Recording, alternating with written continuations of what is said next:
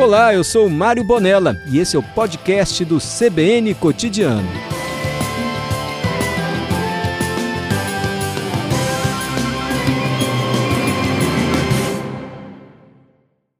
Vou conversar com a doutora Patrícia Merlo, historiadora, professora.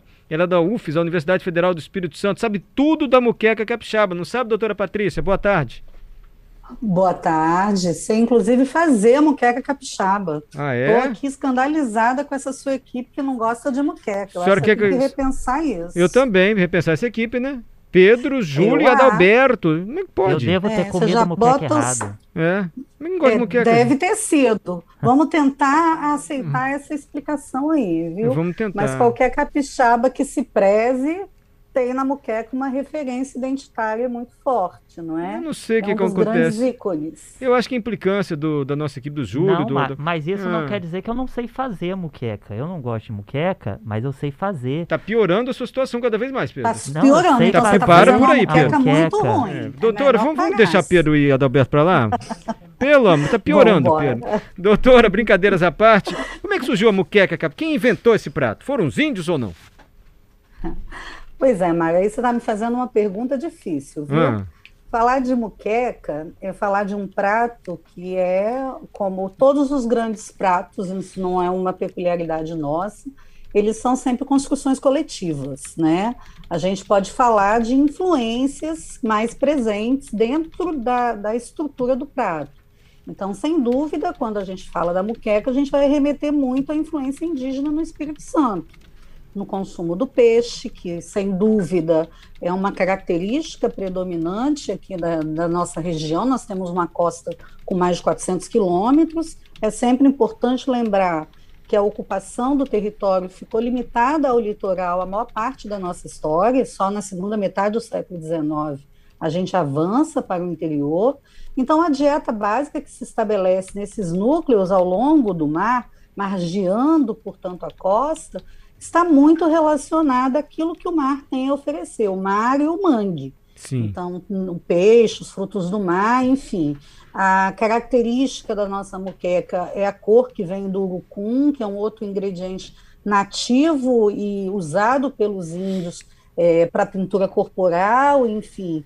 Então, a gente percebe que há uma forte presença da influência indígena na dieta capixaba, é, mais tradicional, e a muqueca e a torta estão inscritas dentro dessa influência. Mas há também influência portuguesa. Hum. Né? É, a maneira como se prepara, a técnica em si do, é, do preparo, com o uso do azeite, o uso do alho, da cebola, do coentro, enfim, isso remete a toda uma tecnologia culinária que é trazida pelos portugueses para cá. Os índios não faziam esse tipo de preparo.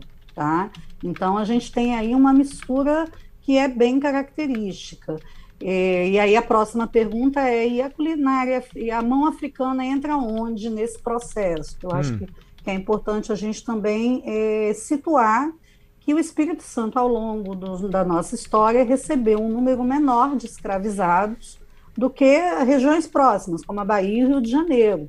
Portanto, a gente vai ter um processo de é, adaptação dessa dieta é, africana ao longo do tempo, ela vai ficando cada vez mais próxima da dieta indígena, né, da dieta básica da terra, né, do peixe, da farinha, enfim. Então, nós não temos aqui, por exemplo, como característica distintiva, o uso do dendê, é, que é o único ingrediente africano, de fato, na moqueca baiana, por exemplo. Epa, então a muqueca é um pouquinho dos índios, um pouquinho dos negros, um pouquinho dos portugueses, podemos dizer assim? É, eu diria que a muqueca capixaba, ela tem, mais, ela tem uma contribuição maior indígena e portuguesa, é, por causa exatamente da concentração de africanos pequena que a gente recebeu. Tá? Então, é, isso acaba impactando no padrão de consumo, né? Eles vão acabar reproduzindo uma dieta que já é uma dieta corrente no lugar, né? Uhum. Doutora, e o coentro? Quando é que o coentro foi, entrou na muqueca? Ou ele sempre esteve na muqueca? Ou muqueca sem coentro não é muqueca? Os, os baianos que me perdoem que não gostam de coentro. Não, os baianos gostam de coentro. É, você está rindo, Enfim, né? aliás, Ah. aliás, no Nordeste Ah. se gosta muito de coentro, é Ah. importante destacar. Mas a muqueca É, baiana tem veja. coentro também? Ou tem, tem mais dendê, né?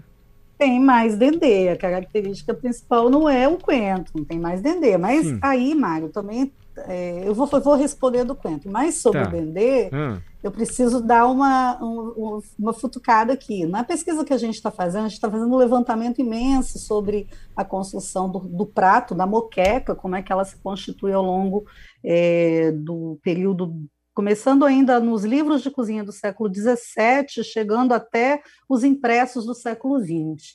E é curioso, por exemplo, encontrar é, receitas a que a gente atribuiria hoje à Bahia, em que não aparece o dendê como ingrediente da muqueca. Ih, de onde E surgiu o dendê? receita? Pera um pouquinho, doutor, que eu preciso chamar um repórter. CBN e a senhora vai explicar. De onde veio o dendê da muqueca baiana, então? Só um minutinho, tá bom? de- Eu estou conversando aqui com a simpatia, que é a professora Patrícia Merlo, historiadora, professora da UFES. Ela está explicando para a gente a origem da muqueca. Já disse sobre a contribuição dos povos nesse prato tão tradicional aqui. E ela está falando um pouquinho do dendê. Aí foi interrompida quando ela disse assim: o dendê não foi bem na Bahia que foi incorporado. Há registros de dendê. Aí, doutora, precisamos interrompê-la devido ao repórter CBN.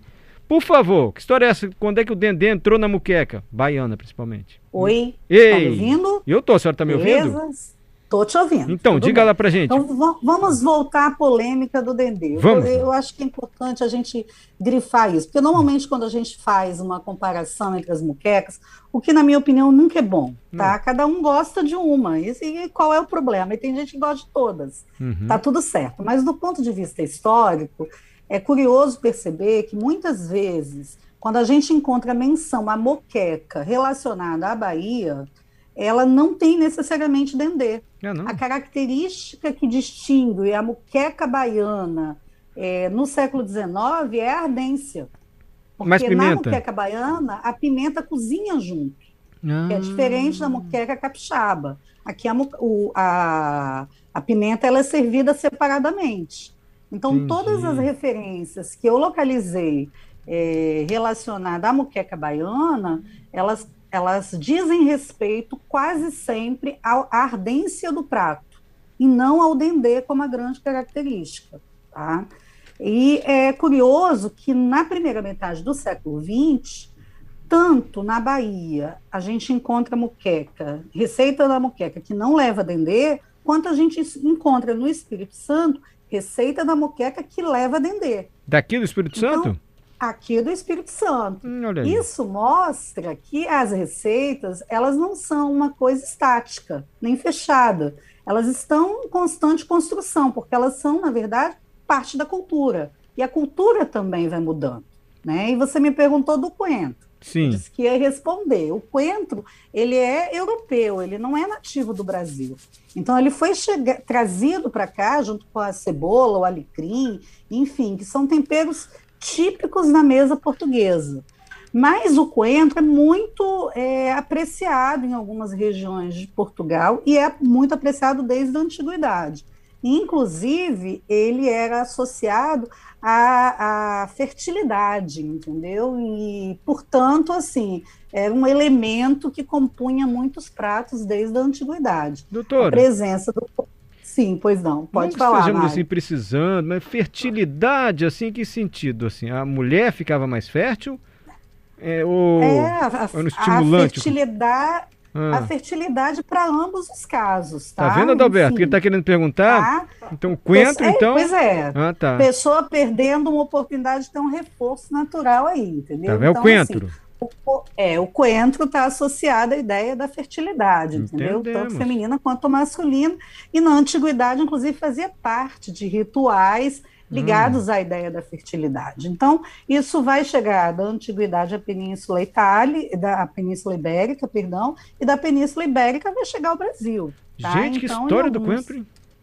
É, a história do coentro é sensacional. Sensacional. Então, assim, é um tempero muito apreciado no Nordeste do Brasil, enfim, a- e a ponto da gente ter é, ervas típicas do Brasil, que são chamados coentro da terra, coentro maranhão, enfim, que não é o coentro, mas que tem um aroma e um sabor parecido. e que muitas vezes vai ser utilizado em substituição. Doutora, é, e a panela de barro? Panela de barro e muqueca andam juntas assim? A muqueca capixaba, ela já nasceu na panela de barro? Olha só, que coisa, essa, essa é uma ótima pergunta. A panela de barro, sem dúvida nenhuma, é um artefato muito anterior à chegada dos portugueses aqui. Tá? É, os estudos arqueológicos mostram que esse é um legado cultural tupi-guarani e una. Tá?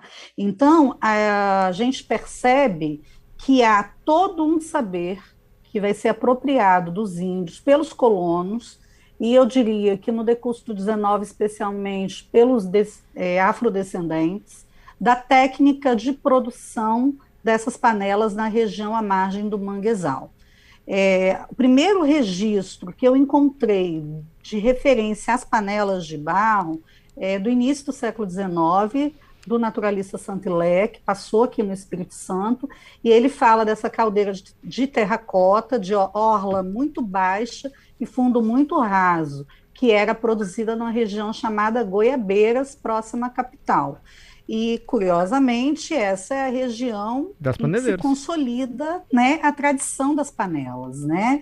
Então, ao longo do século XX, e isso é importante da gente grifar, é, desde o início, na verdade, do século XX, eu já encontro matérias é, impressos capixabas que vão fazer relação direta entre o prato, a muqueca e a torta e a panela de barro, entendeu? Entendi. Ou seja, ela é a moldura desses pratos. Essa é uma construção que ganha força no século XX, mas é importante a gente grifar que não é uma característica só da culinária capixaba. Tá. Porque no século XIX o que a gente estava inventando era uma cozinha do Brasil, porque não existia Brasil. Uhum. A gente era colônia.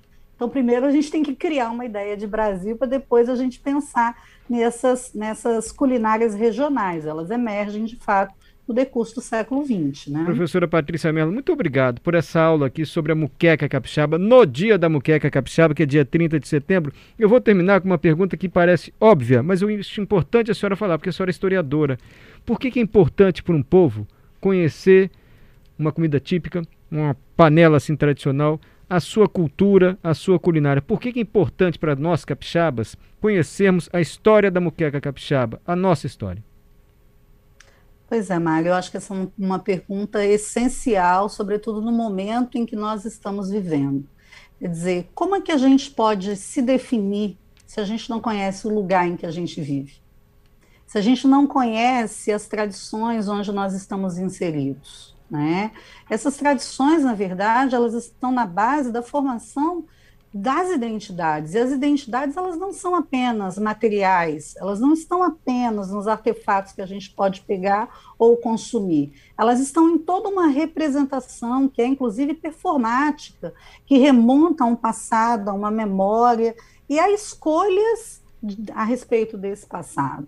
A muqueca, a panela de barro, na verdade, são registros de como nós nos construímos enquanto capixaba, pensando sobretudo nessa ocupação que é tão é, tradicional a gente pensar a ocupação do Espírito Santo a partir do litoral, mas a gente esquece que isso durou muito tempo e que isso moldou de muitas maneiras quem nós somos. Não é à toa que a muqueca está presente em toda a costa do Espírito Santo e as panelas de barro também, exatamente porque isso remete a toda uma tradição que explicam quem o capixaba é e como a gente se relaciona com esse espaço, com esse ambiente, que é o ambiente próximo sempre do mar, do mangue e de toda a riqueza que isso traz. Somos nós. Patrícia Merlo, historiadora, professora da UFES. Muito agradecido, professora. Boa tarde. Boa muqueca para a senhora hoje. Ah, eu agradeço, um abraço, adoro você e foi muito legal esse bate-papo. E boa muqueca para todo mundo. Ah, senhora simpatia, obrigado mesmo, viu? Os meninos vão passar a gostar de muqueca aqui. A tochar ah, pimenta na muqueca dele. Deixa de olho dele. Deixa. Estamos de olho dele. Ou troca a equipe. Obrigada.